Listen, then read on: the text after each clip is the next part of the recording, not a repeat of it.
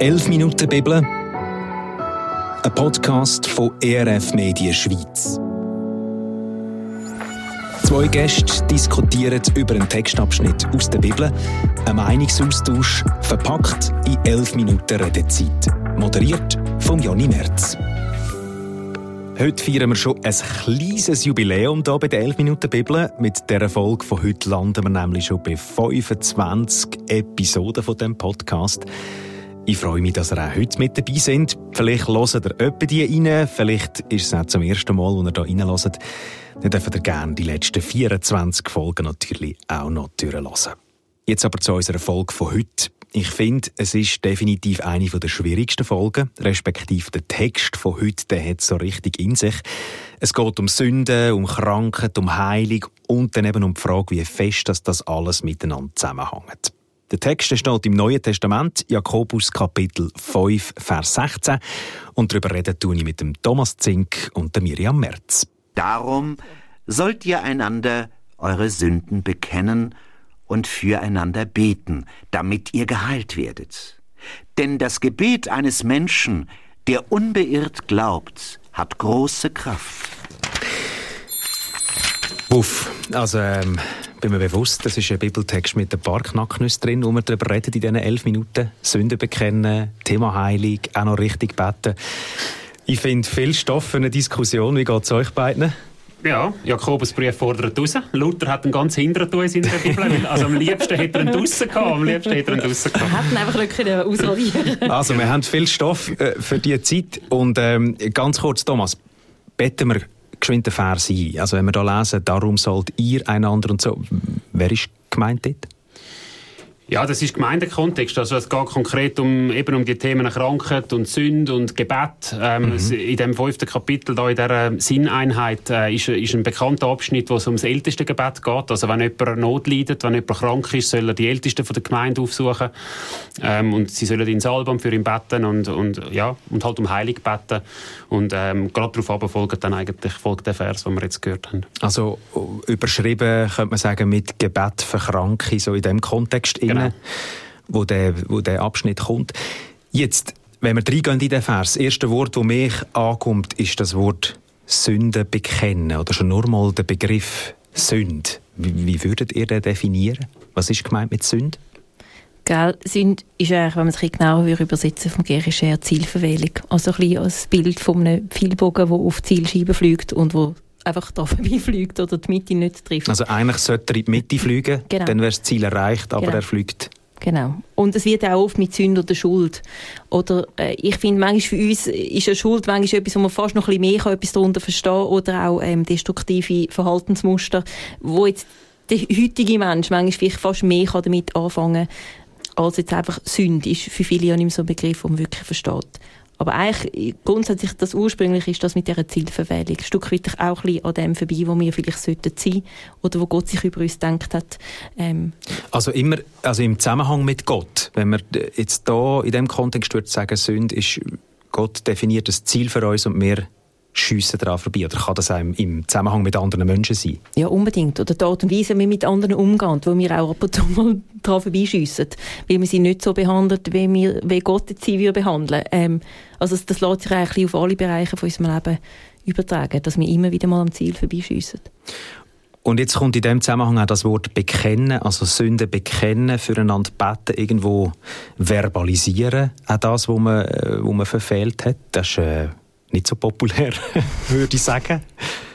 Nein, also je, nach, je nachdem, in was für eine Tradition dass man vielleicht auch aufgewachsen ist. Eben, also, äh, es kommt auch natürlich schnell Beichte in den Sinn. Mhm. Also, Wenn man so als Katholische denkt. Genau, wo, wo, genau, wo eigentlich ja genau das ist. Oder? Also ich habe jemanden, wo ich, wo ich mich irgendwo kann anvertrauen kann und wo ich mir auch meine also meine Schuld auch ein Stück weit irgendwie von der Seele reden. Also das hat sicher auch etwas sehr mhm. Befreiendes. Ähm, wir jetzt, die eher im freikirchlichen Kontext unterwegs sind, kennen das, haben das nicht so in dem Sinne institutionalisiert und ist vielleicht auch ein Problem. Also es gibt nichts grundsätzlich gegen das einzuwenden, auch sich zu überlegen, hey, wo muss ich etwas ausräumen. Ähm, klar, du hast es am Anfang gesagt, das ist nicht ein populäres Thema und gleichzeitig müssen wir uns ja nichts vormachen. Wir, wir, ja, wir lasten uns alle ab und zu etwas auf. Aber wir haben schon gerne das Leben im Griff, oder? Und tun uns vielleicht weniger gerne Fehler eingestehen, die man gemacht hat, gegenüber äh, vielleicht auch einem Mitmensch. Mhm. Und dann herzustehen und sagen, war ein Seich. Mhm. Das tut schon, das braucht ein bisschen etwas. Das braucht etwas, ja. Und gleich finde ich, wenn man es gerade in zwischenmenschliche Bezie Beziehungen das nimmt, ähm, dann finde ich es eigentlich eben krass, wenn einer sagt, hey, ich habe wirklich was verbockt und es tut mir leid und ich bitte dich um Vergebung, das ist ein Sündenbekenntnis. Mhm. Ähm, das finde ich hat eine unglaublich heilige Wirkung auf Beziehungen, wenn es der andere wie auch annehmen kann. Wie eigentlich ist das Angebot von wieder, hey, können wir irgendwie den Vertrauen schaffen zwischen uns, können wir wieder Beziehung haben. Und du setzt dich so auf Augenhöhe miteinander wieder. Ja, oder du gestehst ein, ja. dass, dass ich, oder ich, jetzt auf mein Leben bezogen, ich gestehe ein, dass ich einen Fehler gemacht habe und suche die Beziehung aber zum anderen wieder. Und das ist heilsam zwischen mir jetzt und dem Gegenüber, wo, wo ich etwas verbockt habe. Wobei natürlich, wobei natürlich Sünde nicht nur quasi im Zwischenmenschlichen nein, nein, passiert. Nein, nein, es ist aber ein, ein Beispiel. Weil dort können ja, also steile Thesen, aber dort können sie ja sogar egoistisch sein. Oder? Also ich habe ein Interesse daran, dass die Beziehung wieder gut ist. Also sprich ich es quasi an, entschuldige mich vielleicht auch, aber es, es gibt ja auch Sünden, die gar nicht unbedingt jemand Zweites betrifft und das dann quasi jemand anderem zu erzählen. Mhm. Also ich sage jetzt mal auch so ein bisschen das, was vielleicht so ein bisschen verborgen ist und wo man vielleicht auch gar nicht auffallen oder so. Das, da brauchst du dann schon einmal mehr Mut und hast auch nicht gerade so einen direkten Benefit. Eben, wenn du irgendwo sagst, ey, ich habe über Unrecht tun und ich sehe das ein, ich, ich, ich bete um Vergebung, ich weiß, ich habe einen Benefit, oder? Das wird die Beziehung wahrscheinlich ja. in den meisten Fällen reparieren. Aber das andere ist wahrscheinlich schon noch ein bisschen äh, anspruchsvoller. Und jetzt in dem Zusammenhang vom Vers finde ich es auch noch spannend, dass es darum geht, einander Sünde bekennen. Also es geht wirklich um laut aussprechen. Der andere weiß von dem, was ich hier berichte. Also ich lasse ein Stück auch ein bisschen die Hosen runter. Gegenüber Gott kann man auch sagen, der weiß es eh schon. Aber was würde ihr sagen? Was macht denn, was macht's mit mir, wenn ich den Schritt mache und etwas bekenne? Also ich kann es mehr sagen, äh, ich leite bei uns Gebet und was ich manchmal beobachte, dass dann manchmal die Leute das Gefühl haben, sie müssen das gleiche Ereignis etwa 20'000 Mal, weißt, wie für sich wieder durchsagen und sagen, Herr, es tut mir wirklich leid, habe ich das da? Und ich glaube, manchmal hilft es, wenn man es an einem anderen vor einem anderen ausspricht, dass der dann kann sagen, hey, um Gott hat es vergeben. Weißt, mm. Das ist das Schöne, was wir dürfen. Wir dürfen einander Vergebung zusprechen. Und dann will sagen, hey, und hebt ihr dem. Dann musst du das nicht noch fünfmal Gott nochmal beichten gehen, mm. sondern sagen, nein, jetzt, da, heute ist ein Schlussstrich zu unterzogen worden, Gott hat es vergeben, lass es los.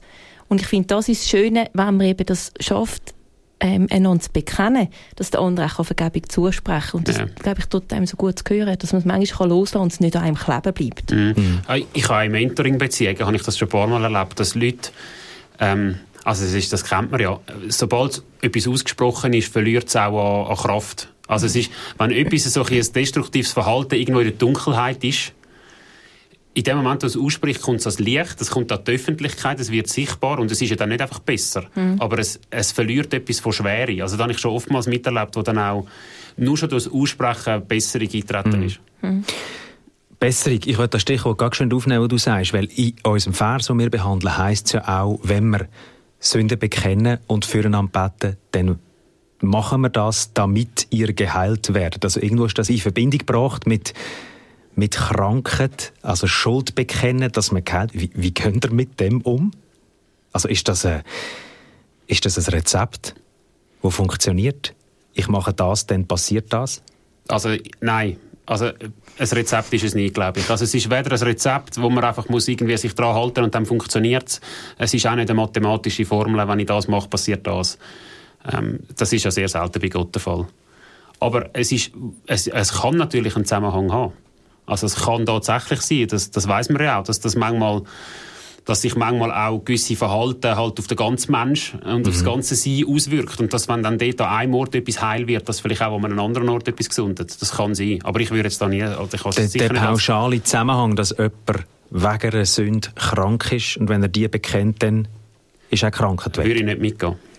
Also so als Pauschalaussage? Ja, weil wir lesen zum Beispiel auch im Johannes gibt es auch die Geschichte von dem Blindgeborenen, wo geheilt wird und da kommen die Jünger rundum und, und sagen, du, wer hat gesündigt? Er oder seine Eltern und so weiter. Und Jesus sagt niemand. Es geht darum, dass Gottes Kraft sichtbar wird. Also das ist so eine Stelle, wo wir sagen, es gibt nicht immer einen Zusammenhang oder keinen Zusammenhang in dem Fall. Also es gibt nicht bei jeder Art von Krankheit eine Schuld. Ja. Überhaupt. Also die Frage von wer ist die Schuld, muss man gar nicht immer stellen. Oder? Also das, nein, ich sehe den Zusammenhang nicht in jedem Fall gegeben. Auch wenn es vielleicht da und dort könnte sein, theoretisch. Gell, in dieser Geschichte, die du jetzt gerade angesprochen hast, ähm, dort ist jetzt, in dieser Zeit hat es fast, ein, fast ein Katalog im Judentum von «die Krankheit, die Schuld». Und das bricht Jesus Stück weit auch durch das. Mhm. Ähm, und ich, eben, ich würde auch nicht sagen, immer, äh, dass es nie einen Zusammenhang hat. Ich glaube, das kann es geben. Aber ich fände es sehr pauschal ausgehört, es ist eben gleich, eben im Sinne von, da ist Sünde und dann ist Krankheit. Und ich finde es da aber noch spannend, Sünde bekennen, das hat irgendwo mit etwas im Inneren zu tun da können wir aktiv etwas beitragen, dass etwas heilen wird in uns. Mhm. Aber ich finde, die äußerliche Heilung ist immer wieder etwas, was wir von Gott erbitten Das ist er, der das macht. Das, wir können äußerliche Heilung nicht machen. Oh. Manchmal ja nicht einmal die Innen. Wir können einen ja. Beitrag leisten, glaube ich, in dem Innen. Aber wir können uns ja selber nicht heilen. Das ist etwas, was wir immer wieder von Gott bringen müssen. Das, was er schenkt, ein Stück weit. Und das ist auch das, was dann der letzte Teil wird unterstreichen von dem Vers oder das Gebet von einem Menschen, der unbeirrt glaubt, jetzt in dem Sinne, wie es da übersetzt ist, eine grosse Kraft hat, oder? Ja, ich glaube, es ist ja immer wieder äh, auch mit dem unbeirrt glaubt, gell? ich glaube, das ist manchmal auch ein bisschen, viele haben manchmal auch gesagt, bist einfach nicht geheilt oder mhm. nicht viel, hast nicht, nicht genug geglaubt. Ja. Und das finde ich eine brutale Aussage. Ähm, ich finde, es ist ein, ein, also ein unbeirrter Glaube in, in einen riesigen Gott rein. Und in das beten wir dass Gott die Heilung macht. Ähm, und an anderen Orten sagt ja Jesus, wenn ihr so einen grossen Glauben habt wie ein Senfrot, könnt ihr Berge versetzen. Also manchmal sagt Jesus, hey, ich nehme jedes kleine Fünkchen, das ihr an Glauben habt, und ich mache etwas daraus. Mhm. Und ich glaube, das ist das, wo, ja, irgendwo unbeirrt immer wieder vor den Gott gehen und ihn darum bitten, um Heilung. Aber es dann wie auch loslassen, dass ja. er darf entscheiden soll sie innerlich passieren und äußerlich, oder ist halt vielleicht auch einfach eine innerliche Heilung. Ich merke, weißt so, bei der Krankheit von meiner Mutter habe ich das erlebt. Der Körper ist nicht gesund geworden. Aber ihre Seele, würde ich sagen, ist, ist heiler gewesen, als sie das Jahre vorher war. Mhm. Und ich finde, das ist für mich wirklich das Geheimnis. Gott kann manchmal innerlich etwas tun, auch wenn der äußerliche Körper zerfällt. Und trotzdem würde ich sagen, es war heilig. Gewesen. Da hast du nichts mehr dazu zu fügen, Thomas.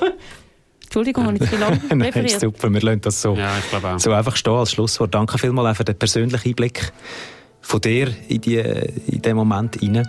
Und wir geben das raus als Gedanken zum Weiterformen.